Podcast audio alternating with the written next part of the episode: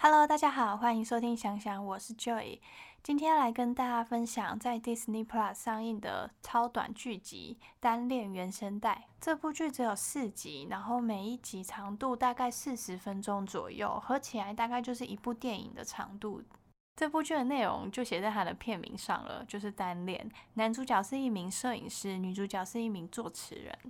我看有人说和林依晨跟陈柏霖演的那部《我可能不会爱你》很像，但我觉得其实设定多多少少有一点点，就是因为毕竟就是单恋嘛。然后，但是我觉得风格其实两部其实差的蛮多，这部也很值得一看。是有朴炯植跟韩韶熙主演的。我觉得朴炯植好像比年轻的时候稍微肿那么一点点，就稍微胖了一点点，但是其实没有不好看啦，就反而有一种比较成熟的感觉。因为他以前在演《大力女都奉顺》的时候，我觉得那个算是可爱型吧。韩韶熙的话就是依旧很漂亮啊，我觉得她演的每一部剧都让我觉得她真的很漂亮，她是真的颜值很高，而且她那种漂亮是蛮有特色的诶，就是你看过一眼不会就忘记的那种，因为她其实她那种漂亮跟蛮多人是不太一样的，因为美女有些脸其实好像长得蛮类似的，但我觉得她风格就算是蛮强烈的那种，看过你不太会忘记。而且这部剧其实是朋友推荐我看的，因为我朋友跟我说，他觉得这部剧的画面是真的，他觉得拍摄的很美，然后他觉得蛮值得一看的。我觉得这部剧的画面感算是展示了韩式的美学，用花艺来形容好了，因为我蛮喜欢花艺的，所以其实我有去上过日式瓷坊花艺，然后有去做过 DIY 那种韩式花艺，永生花的那种。这日式花艺也是源自于中国的花艺，就是以前好像是隋唐时期传过去的吧，然后再下去发展的。我觉得他们比较强调枝叶的那种。姿态，然后不会说把一些就是叶子可能有残缺的会取掉或者什么，其实他们蛮喜欢保留那些的，因为那反而比较有意境。它那种就是其实你插完那个花之后，你看的时候你会觉得好像有一种蛮平静的，就是你觉得你在插的时候，其实内心也会觉得蛮平静的。然后插完之后你在看的时候，你会想说要泡个茶来喝，这样其实跟那种韩式啊、法式的花艺其实差很多。然后韩式花艺又会比欧美的那种繁花茂盛的那种张扬感收敛很多，它是那种偏向小清新的吧。可是我觉得它是在那种小清新里面又做到很干净利落，然后很精致，然后所以这样你就会有一种呈现那种你会觉得那个东西很很浪漫，然后很唯美，又是优雅的。我觉得跟它整部剧拍起来的风格的那个基调其实是很像的，而且这部剧的 OST 我觉得很好听，可能毕竟它就叫。做单恋原声带啊，其实里面有一个片段，我觉得很好笑，因为我也会做一样事，就是女主角很生气，然后跟男主角抱怨的时候，她刚好讲出来的抱怨的那句话是有押韵的，然后他就立刻打断那个情绪，然后说：“等一下，这个我要这句我要记起来，有押韵诶。”我想这个应该是蛮多创作者都会做的事，因为我自己其实也有在写歌跟写词这样，然后所以其实生活你会想要一直记录一些你觉得难得就突然想到的话，就是很怕会之后就会突然忘记，然后你真的会想不起来那句到底是什么。可是那个错过就是错过了，所以那种时候很其实很重要。所以我也之前也都会在那种可能就是你真的心情就已经糟到爆了，然后就真的已经很难过或者是什么很生气的时候。不小心就是内心骂的话，或是讲出来的话，就是突然就是哎，很厉害，有押韵这样，然后就会默默的还会先打断一下那情绪，然后把手机拿出来，然后在那边记录那一句话。因为有时候灵感都是在你比较情绪起伏比较多的时候，它才会冒出来，真的就很神奇。其实我很佩服作词的人，因为现在大部分作词家他们都是用填词的方式，就是曲先出来之后，他们才把词填上去。然后那个其实填词要注意的东西很多，不只是词的押韵啊，然后跟它的词到底有没有意义，然后写的好不好，这样就是你还要注意它的音高的走向，就可能那个音高是往上的，那你找的那个词，它就是音，它的音调就是要是往上的，或是是它如果是往下的，你找的词就是要尽量音调也是要往下，就是要尽量去贴合它那个词。可能也会遇到歌手某个咬字他会唱的不好，所以就是也会要特定，可能要为了那个歌手而写的，可能就要避开特定的押韵或是特定的那个音这样。但我觉得这些其实都不是最难的。我觉得写词对我来说最难的一个点是，我觉得写词很赤裸，就是它那个内容。有一种把自己，就是你写出来的那个内容，很像把自己都剖开了，就是把自己很赤裸裸的展开来给别人看的那种感觉。所以我真的蛮佩服写词的人，因为我是真的就是觉得会有点害羞吧，可能我比较害羞。说到这个，有喜欢写词的朋友可以跟我合作哦，我可以帮你写曲，也可以帮你编曲。虽然就是就是业余的啦，没有很专业，但是多多少少有点用处。呃，但也不要狂寄给我，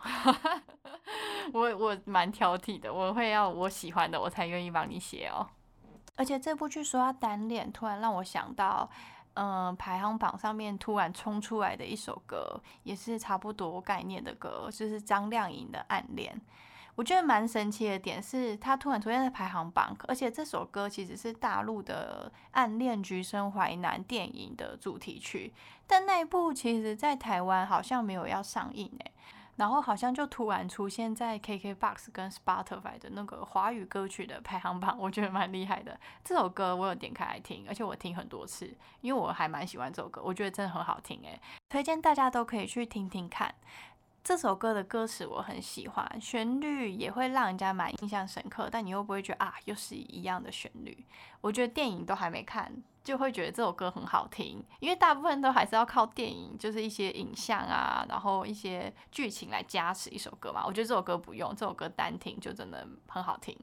而且这首歌其实很难唱，因为它的音域刚好在女生真假音转换的地方，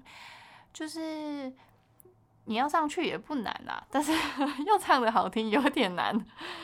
这首歌的副歌，我觉得张靓颖处理的也超好的，就很厉害，就不愧是很很强的歌手。就他这首歌的前面是用比较故事性的方法去唱的，就是很温柔，然后很娓娓道来的告诉你，就是。渐渐要发生了什么，然后一点一点的叙述，这样，所以他第一段的副歌其实用了蛮多假音跟气音去唱的，就是那种一点点单恋的那种卑微吗？就是小心翼翼的感觉，然后一点点去堆叠他那个情绪，然后等到第二段副歌的时候，其实那些伴奏。配乐都已经堆叠到一个程度了，那个情绪全部都上来的时候，他开始换的那个副歌，他的唱法就改成是真音比较多的。就是真音转假音，然后也做的很细，就是大家可以去比较一下他那个唱法，其实没有很仔细听，好像也不太会发现。就是因为我蛮喜欢这首歌，所以我听蛮多次。它就是情绪，它渲染的我觉得很漂亮，然后是很渐层的，就一点点一点点上来这样。然后到最后，它最后一段收尾的时候，那是有点比较爆发的嘛，就是。他那个爆发是，其实要那种那个真的要很很难呢，因为他那个其实音蛮高的，那你要爆发又要收收回来，变成那种很扎实、很真诚的那种声音，其实不容易。因为这首歌其实就是暗恋嘛，你也不能真的就高音为了要上去就整个超爆炸的，他就是也收的很干净，然后但是又是那种声音是很有力量的，我觉得真的是很厉害，就是超好听的，我很喜欢这首歌。既然都讲到暗恋橘生淮南了，那我们就要说一说他他的三部曲，它叫做《振华三部曲》，它是由八月长安所写的小说，是在振华中学发生的。然后它分成三个主角，第一部是最好的我们，然后那一部有拍成电视剧跟电影，电影是后来拍的，电影不 OK，可是那个电视剧很好看呢。我那时候大概是我大学的时候播的吧。就是有一点久远了，但也没有到非常久远了。因为之前我妈大概前阵子，我妈问我说还有什么电视剧可以看，我不知道推荐她什么。因为他大部分线上的就是正在播的，他基本上全部都看完了。然后我就想说，那他以以前没有追剧嘛，就是他比较后来才追，所以我就推荐他这一部。我妈也跟我说，还是很，她也觉得蛮好看的，就是代表他是比较经典啊，没有到时间久了之后，你就会觉得啊，就好像比较不优，就是觉得那个品质没那么好，或是就是那个点大家已经不喜欢了这样。所以现在其实去看也还是 OK 的。我觉得那一部其实是大陆蛮早期的青。青春电视剧就是青春系列的，然后而且算是蛮成功的，很成功吧，因为它是由刘昊然跟谭松韵主演的，谭松韵也是靠这部剧打开知名度，就等于是靠这部剧红起来的。而且那个小说我也有看，小说也很好看，这算是我觉得他三部小说里面我最喜欢的一部，也是他就是所有小那个三部曲里面第一部。他第一部就算是蛮成名作了，就是就已经知名度很高，然后后来才有后续的第二部、第三部这样。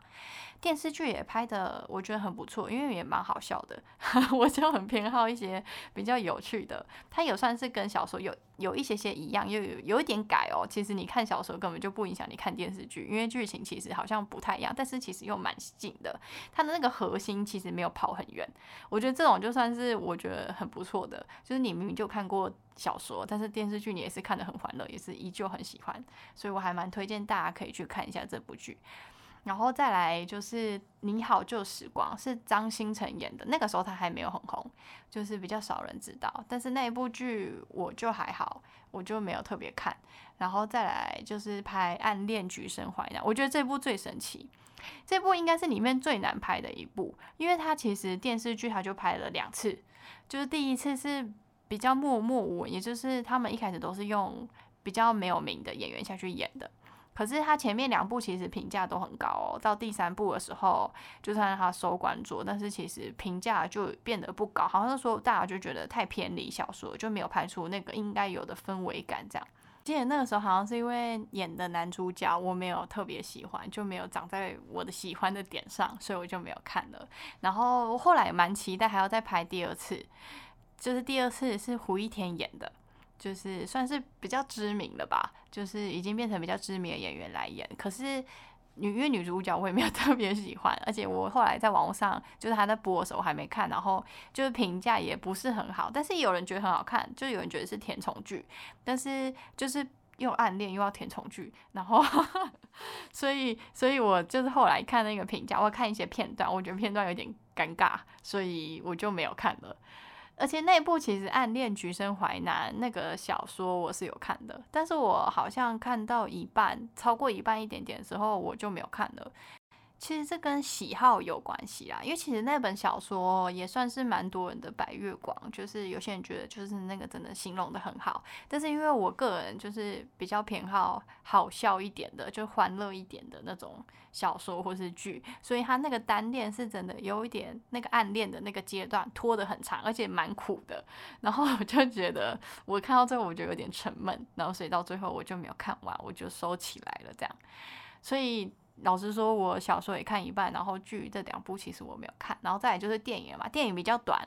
而且歌很好听，所以电影我应该会去看一下。如果好看的话，我会再跟大家说啊；不好看的话，我就不说了。那我们就下次见啦！如果有什么想看的、想一起讨论的，或是你很推荐的，你都可以留言告诉我哦。拜拜。